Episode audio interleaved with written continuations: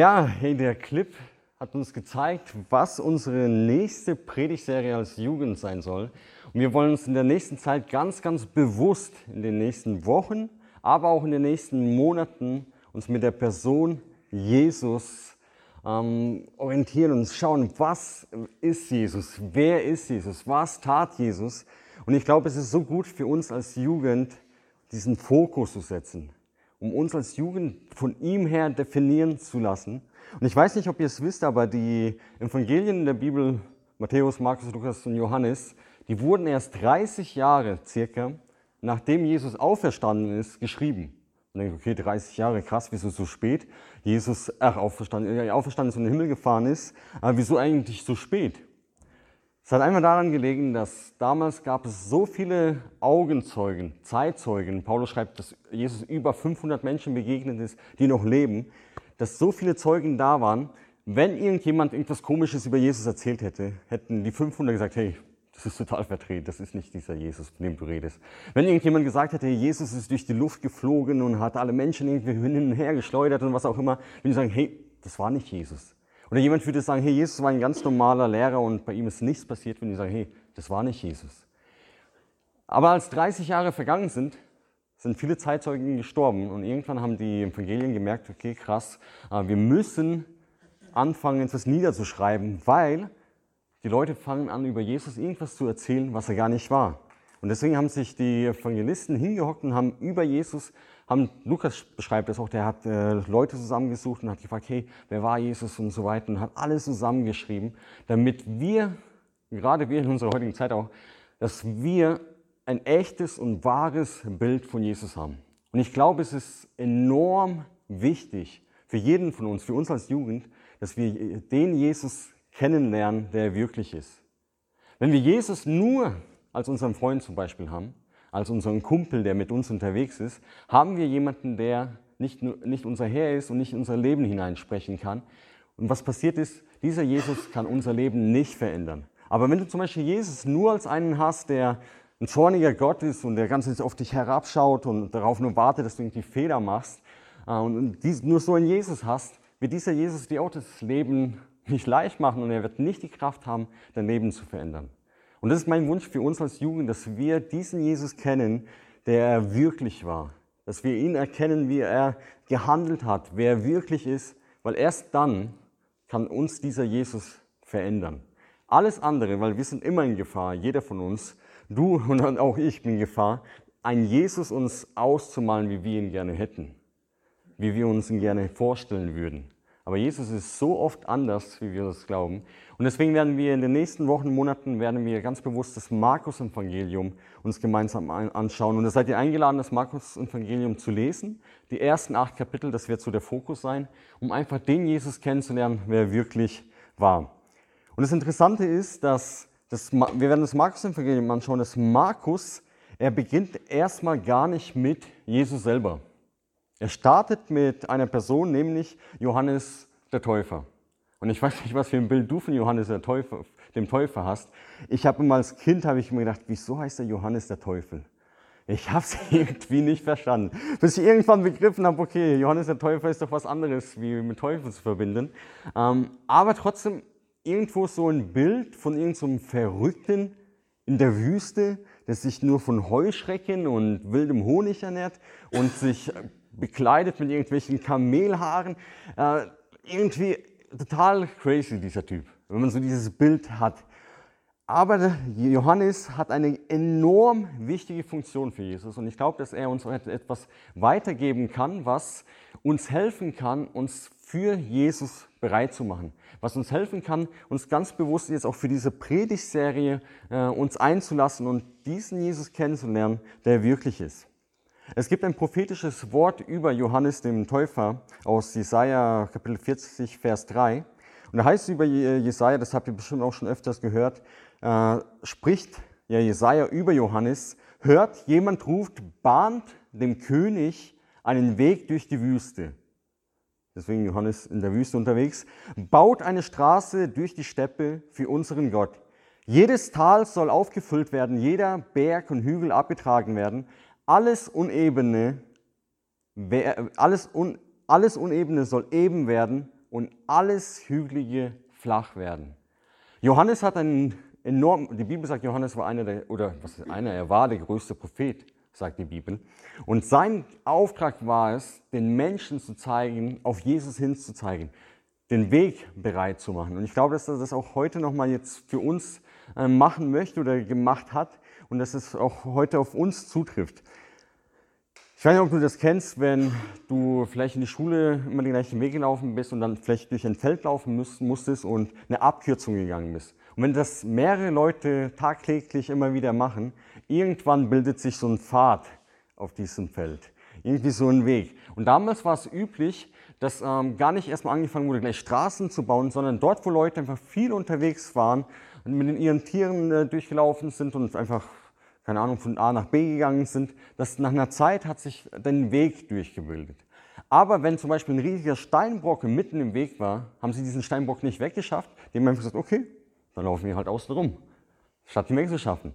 Und wenn dann auf einmal ein Tal gekommen ist, statt irgendwie eine Brücke zu bauen, haben sie gesagt, okay, wir suchen einen Weg, wie wir in den Tal runtergehen und wieder hochgehen. Das war so der einfachste und schnellste Weg. Und das war üblich bei den normalen, sage ich, Bauernpfade. Aber wenn irgendwann ein König gesagt hat, ich möchte von dieser Stadt zu dieser Stadt gehen, hat er seine Boten vorgeschickt und hat gesagt, wahrscheinlich auch schon etwas länger, Wochen oder Monate vorher, hat er sie vorgeschickt, weil er ist ja unterwegs mit, einer, mit Haufen Soldaten und wirklich mit vielen Leuten und hat dann die Boten vorgeschickt und die Boten sind in die andere Stadt gekommen und haben den Leuten gesagt, hey, der König kommt, wir müssen den Weg vorbereiten. Und die Leute von einer anderen Stadt haben angefangen, einen Weg vorzubereiten. Den Felsbrocken, den sie vorher einfach liegen gelassen haben und außen rumgegangen sind, haben sie plötzlich gesagt, okay, wir müssen den Weg machen. Wieso? Weil der König ist unterwegs. Das Tal, das, wo die vorher einfach mal runtergegangen sind, sagen die, hey, wir müssen da was ändern, wir müssen dann eine Brücke machen. Wieso? Weil der König ist unterwegs.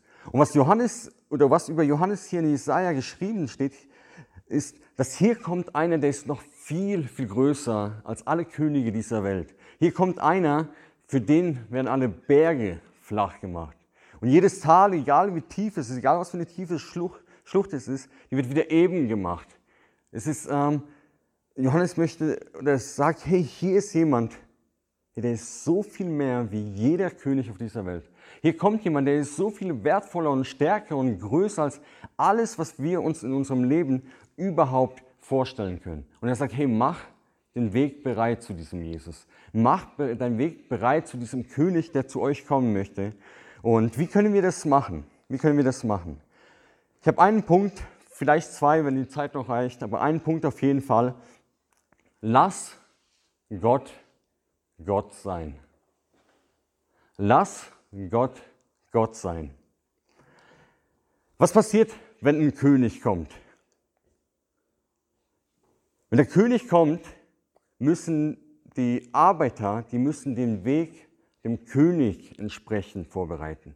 Die können nicht einfach sagen, ah, pff, der König kommt, ist uns irgendwie egal, wir bauen die Straße ein bisschen nach rechts oder bauen die Straße ein bisschen nach links, wie es ihnen gerade passt, sondern die haben jetzt die Aufgabe, dem König entsprechend den Weg zu bauen, also zum König hin. Was das, was das bedeutet für uns ist, ähm, wenn, wenn Gott als König kommt, gelten seine Regeln. Wenn Gott kommt, wenn der König kommt, gelten nicht mehr die Regeln, die ich mir aufgebaut habe oder die ich gerne hätte, sondern es gelten die Regeln von dem neuen König, von Jesus. Aber es, was ich damit sagen möchte, ist nicht, dass jetzt Jesus kommt und sagt, hey, ich verlange von euch jetzt einen Gehorsam und habe hier nochmal ein neues Regelwerk, das ihr irgendwie einhalten müsst, sondern was er sagen möchte oder was Johannes uns damit sagt, ist, hier kommt Gott, hier kommt Jesus, der Allmächtige, der große König. Und Gehorsam bedeutet, nicht noch mehr Regeln zu halten. Gehorsam bedeutet, Gott Gott sein lassen. Gott König sein lassen. Und wie ich schon vorhin gesagt habe, die Gefahr besteht, dass wir uns einen Jesus zusammenbasteln, wie es uns lieb ist. Wir lesen manchmal Dinge in der Bibel und denken, boah, pff, Jesus ist zu krass und wie soll ich das irgendwie in meinem Leben umsetzen und irgendwie passt mir das nicht. Und versuchen Dinge für uns zu interpretieren. Was passiert? wir bauen uns unseren Gott. Wir bauen uns unseren eigenen Jesus, anstatt den Jesus zu nehmen, wie er in der Schrift auftaucht. Leute fangen an, wenn wir zum Beispiel das Thema Hölle nehmen. Das ist ein Thema, das ist in unserer Gesellschaft über Hölle, darüber sprichst du nicht. Über ewige Verdammnis, darüber darfst du nicht reden und darüber soll man nicht reden. Und ein Gott der Liebe, wie kann er die Hölle zulassen? Natürlich, das ist jetzt nochmal ein großes Thema, was, man was ich jetzt aufreiße. Aber Leute fragen sich und sagen, okay, irgendwie streichbar Stellen der Bibel raus, so bildlich gesagt. Und bauen sich seinen eigenen Jesus zusammen. Aber dieser Jesus, den wir uns selbst zusammenbauen, er wird nicht die Macht haben, dein Leben zu prägen. Er wird nicht die Macht haben, dein Leben zu transformieren. Wenn, wenn die Bibel sagt, Sex vor der Ehe ist nicht in Ordnung und ich sage, hey, pff, ja, das war damals und irgendwie, wir leben in einer anderen Kultur und ich passe das für mich irgendwie an, habe ich wieder meinen eigenen Jesus gebaut. Aber wir müssen Gott Gott sein lassen, ihn so lassen, wie er ist. Wenn ich, wenn ich äh, in meinem Leben Enttäuschungen erlebe, mir Dinge schwerfallen und ich in der Bibel lese, die Bibel sagt, hey, du musst dranbleiben, du musst dein, deinem Nächsten vergeben und ich das nicht möchte, baue ich wieder meinen eigenen Gott. Ich habe mit einem geredet und das war, das war so witzig, wie er mir das erzählt hat. Der hat immer sonntags oder er liest immer sonntags ähm, ganz bewusst so einen riesigen Schlag, mal zehn Kapitel, mal liest er ein bisschen mehr. Ganz bewusst am Sonntag setzt er sich hin und er sagt, während der Woche freut er sich auf diesen Sonntag, weil er dann tiefer in die Bibel, hineinschauen kann und mehr kennenlernen kann, wie Gott ist. Aber gleichzeitig hat er Angst davor. Gleichzeitig sagt er, hey, ich lese dann die Bibel und auf einmal tauchen Dinge auf und ich frage mich, krass, wie ist Gott drauf? Gott ist so ganz anders, wie ich es äh, mir, mir gedacht habe. Und ich glaube, diese Einstellung, die er hat, ist ähm, insgesamt echt gut, weil er sagt, hey, ich lasse Gott Gott sein. Ich lasse ihn so, wie er ist, auch wenn es Dinge gibt, die mich ein wenig anecken. Wer hat von euch mal so im Alten Testament so ein bisschen gelesen? Also das Alte Testament, wenn du das Alte Testament liest, boah. ja, das kann man laut sagen, boah. Da, da liest du und denkst, alter krass, was geht jetzt auf einmal ab? Bin ich überhaupt noch im Christentum oder wo bin ich jetzt überhaupt irgendwie gelandet? So, so richtig, richtig krass. Und gleichzeitig zeigt uns das Alte Testament, jetzt ganz kurz gesagt, zeigt uns einmal, wie heilig Gott ist, dass mit Sünde nicht zu spaßen ist ähm, und dass Gott Sünde über alles hasst. Gott hasst Sünde. Er hasst nicht den Sünder, nicht den Menschen. Aber Sünde, mit Sünde kann er überhaupt nicht. Und erst wenn man das Alte Testament liest in der Hinsicht, merkst du einfach krass, oder das Thema, das Thema ähm, Gerechtigkeit. Wenn du das Alte Testament liest, merkst du auf einmal, Gott, der brennt so krass für Gerechtigkeit. Und dann fragt man sich selber so, wie bin ich eigentlich drauf? Wie bin ich auf der Arbeit? Wie bin ich in der Schule? Ähm, Interessiert es mich, wenn andere irgendwie fertig gemacht werden? Oder mache ich da vielleicht sogar noch mit? Und, aber wenn du das liest, fängt Gott an, an uns zu arbeiten. Er fängt uns an, wirklich zu transformieren, uns zu verändern. Und manchmal behandeln wir Gott nicht wie Gott, sondern wir behandeln ihn ein Stück weit wie, wie einen auf dem Trödelmarkt, auf dem Flohmarkt. Wir versuchen mit ihm so einen Deal auszumachen.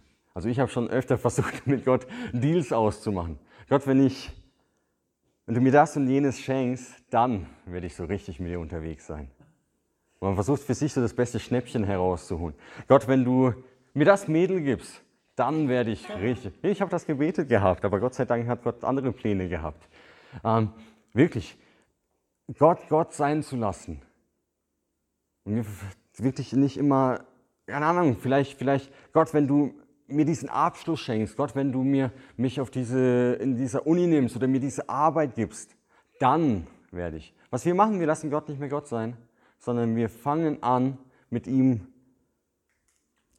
Ganz ehrlich, was haben wir Gott zu geben?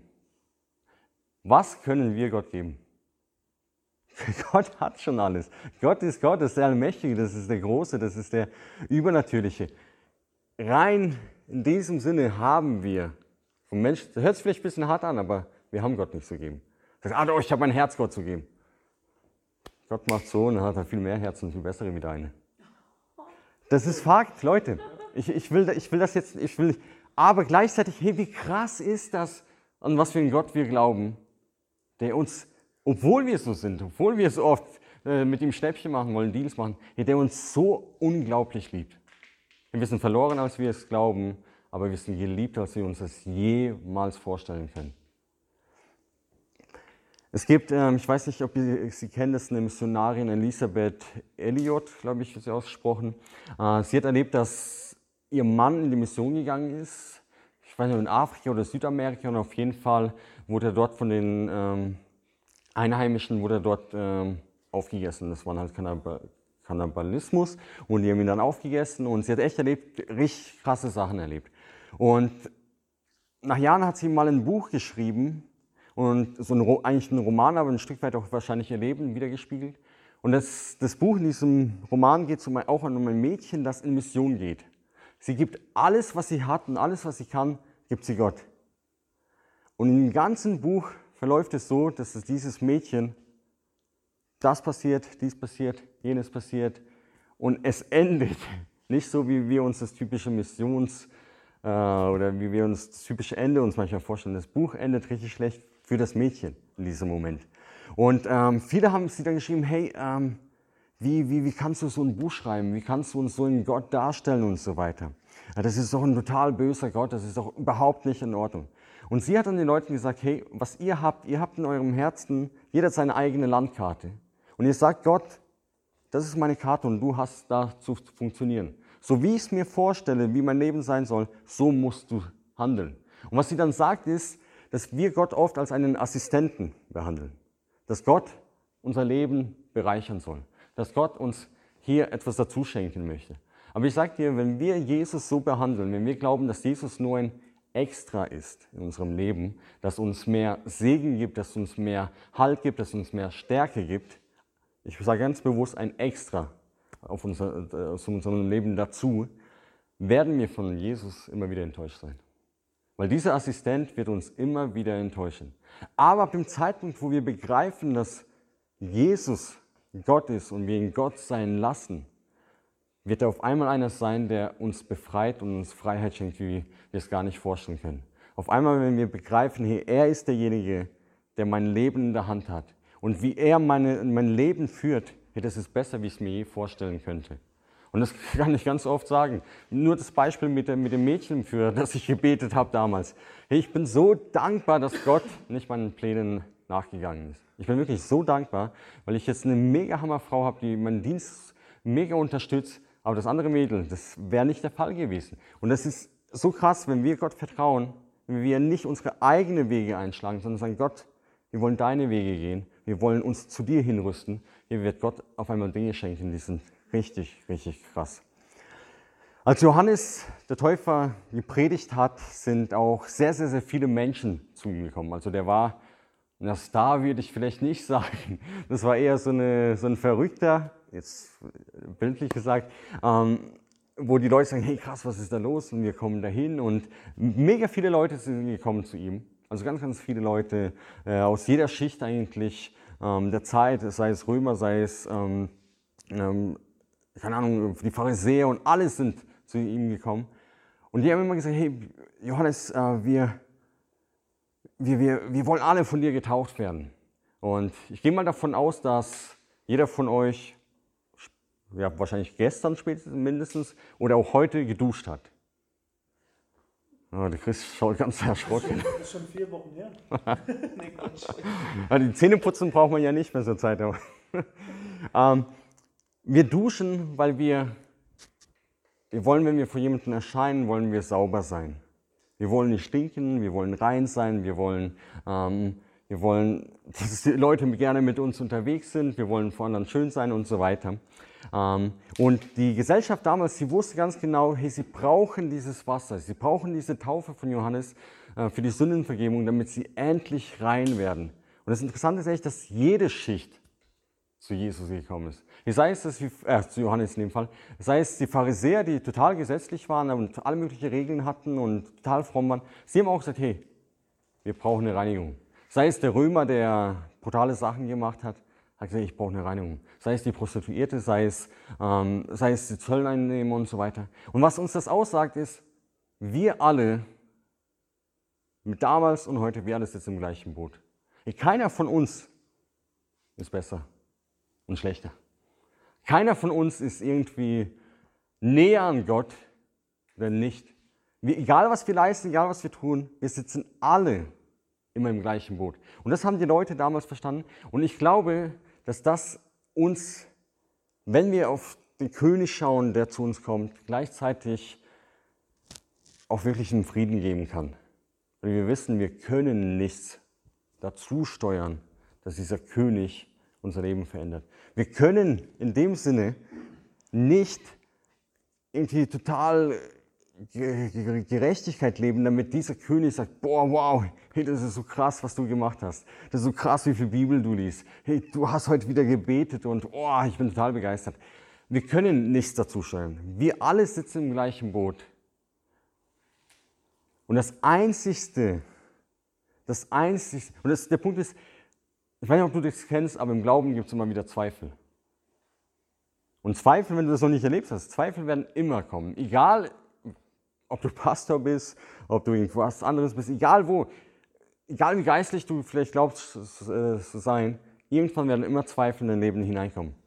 Du vielleicht auch zweifeln, hey, gibt es Gott? Ist er wirklich reell? Liebt er mich wirklich? Und so weiter. Der Punkt ist nicht das, was wir tun, sogar ein Stück weit nicht, wie groß unser Glaube ist, ist das, was uns hält, das, was uns zu unserem König bringt, sondern ganz allein, das ist, was Johannes ganz deutlich macht, weil er alle Leute annimmt, ganz, ganz allein ist es die Kreuztat Jesus. Es ist ganz allein Jesus, der am Kreuz gestorben ist, der für unsere Sünden gestorben ist. Und ich, ich liebe das immer, das zu betonen. Wenn wir nur auf Jesus schauen, das ist das Einzige, was uns Rettung geben kann. Das Einzige, was uns bereit machen kann für diesen König, ist, wenn wir auf das schauen, was er für uns getan hat. Wenn wir ihn sein lassen, wer er ist und ihn so annehmen, wie er ist. Und ich glaube, dass wenn wir diese Haltung haben, wenn ich als Jugend diese Haltung haben, sagen, wir wollen in den nächsten Wochen, Monaten Jesus ganz bewusst suchen und ganz bewusst nochmal uns prägen lassen von ihm und sagen, Herr, wir wollen dich Gott sein lassen, auch wenn es manchmal bitter schmecken wird, auch wenn es manchmal uns herausfordern wird, aber genau das wird uns verändern. Genau das wird uns näher zu ihm bringen. Und wenn wir anfangen und sagen, hey, wir schauen nur auf das, was du für uns getan hast. und das ist, was zählt. Nicht dein Zweifel, nicht dein Glaube. Es ist das Einzige, was zählt, ist das Kreuz. Das Einzige, was er für uns, ist das Allergrößte. Ähm, in dem Abschnitt, das ist in Markus 1, Vers 8, heißt es, da sagt Johannes selber, ich habe euch mit Wasser getauft, er aber wird euch mit dem Heiligen Geist taufen. Und das finde ich am Schluss nochmal eine ganz starke Aussage. Jesus ist ein König, der zu uns kommt, ein König aber nicht der herrschen kommt, sondern der dienen kommt. Ein König, der uns viel mehr geben kann, was wir uns überhaupt vorstellen. Die Leute sind zu Johannes gekommen, weil sie einfach rein werden wollten von ihren Sünden. Und Jesus kommt und sagt, hey, ich gebe euch noch mehr. Ich schenke euch noch den Heiligen Geist. Und das ist das, was er uns verspricht. Wir haben Glauben an einen Jesus, der unsere Erwartungen, er übertrifft sie enorm.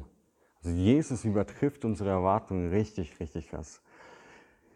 Ganz zum Schluss noch ein kurzes Bild. Ähm, Alexander, ich weiß nicht, ob diese Geschichte wahr war oder ob das einfach nur eine Legende ist. Auf jeden Fall Alexander der Große äh, hat einen Angestellten einen, oder einen General gehabt. Und dieser General hatte eine Tochter, die heiraten wollte. Und er ist zu Alexander der Großen gekommen und hat gemeint, hey, äh, meine Tochter will heiraten und irgendwie finanziell ist es ein bisschen knapp. Kann ich irgendwie ein bisschen was von der Schatzkammer bekommen? Und Alexander der Große, hey, klar, kannst du. Und nimm dir so viel du brauchst. Nimm nur ruhig. Und der General, der geht hin und ähm, geht zu, zu dem Schatzmeister und holt sich das Zehnfache an dem, was alle anderen immer vorher geholt haben für die Hochzeit. Und bereitet eine enorm große Hochzeit vor und verschwendet in dem Sinne richtig, richtig viel Kohle von Alexander dem Großen. Und der Schatzmeister, der ist total entrüstet und rennt zum äh, Alexander den Großen und sagt, hey, dein General, der hat das Zehnfache genommen. Und Alexander der Große schaut ihn einfach nur an und sagt, hey, lass ihn. Er behandelt mich wie ein König. Er glaubt, dass ich wie ein König unendlich viel Geld habe. Er glaubt, dass ich einer bin, der unglaublich reich ist. Er behandelt mich wie einen echten König. Er glaubt, dass ich enorm großzügig bin. Und ich glaube, dass wir genau so auch mit Jesus umgehen sollen. dass wir ihn wirklich glauben, hey, ist der König. Er hat die Macht, er hat die Kraft, unser Leben zu verändern. Ich möchte gerade nochmal beten und ich glaube, dass diese Wegvorbereitung sehr, sehr wichtig ist, gerade für die nächsten Wochen und Monate, wenn wir über Jesus reden. Herr Jesus, Herr, wir wollen unser Herz öffnen, wir wollen offen sein und wir wollen erwarten und dich kennenlernen, so wie du bist. Herr, wir wollen nicht einen Jesus, den wir uns selbst zusammengezimmert haben, der uns angenehm ist, sondern wir wollen dich sehen und wir wollen dich erleben, wie du bist. Und komme du, Herr, auch wenn es manchmal schwierig ist. Komme du auch, wenn es uns manchmal herausfordert. Komme du auch, wenn es ja echt manchmal wir sagen müssen, hey, wir verstehen das nicht so ganz, aber wir vertrauen dir und lassen dich Gott sein. Und wir wollen dich Gott sein lassen, Jesus. Wir wollen dich nicht irgendwie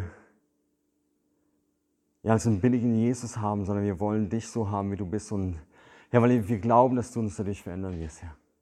Ja, und du bist ein König, der kommt und ein König, der kommt, der so voller Liebe ist und zu uns kommt, obwohl wir Menschen es immer wieder verkacken und immer wieder so viele falsche Dinge machen, bist du doch einer, der kommt. Und Herr, wir machen unsere Herzen weit auf und freuen uns auf das, was kommen wird in den nächsten Monaten. Wir wollen dich als unseren Jesus, als unseren Herrn und Gott und als unseren Freund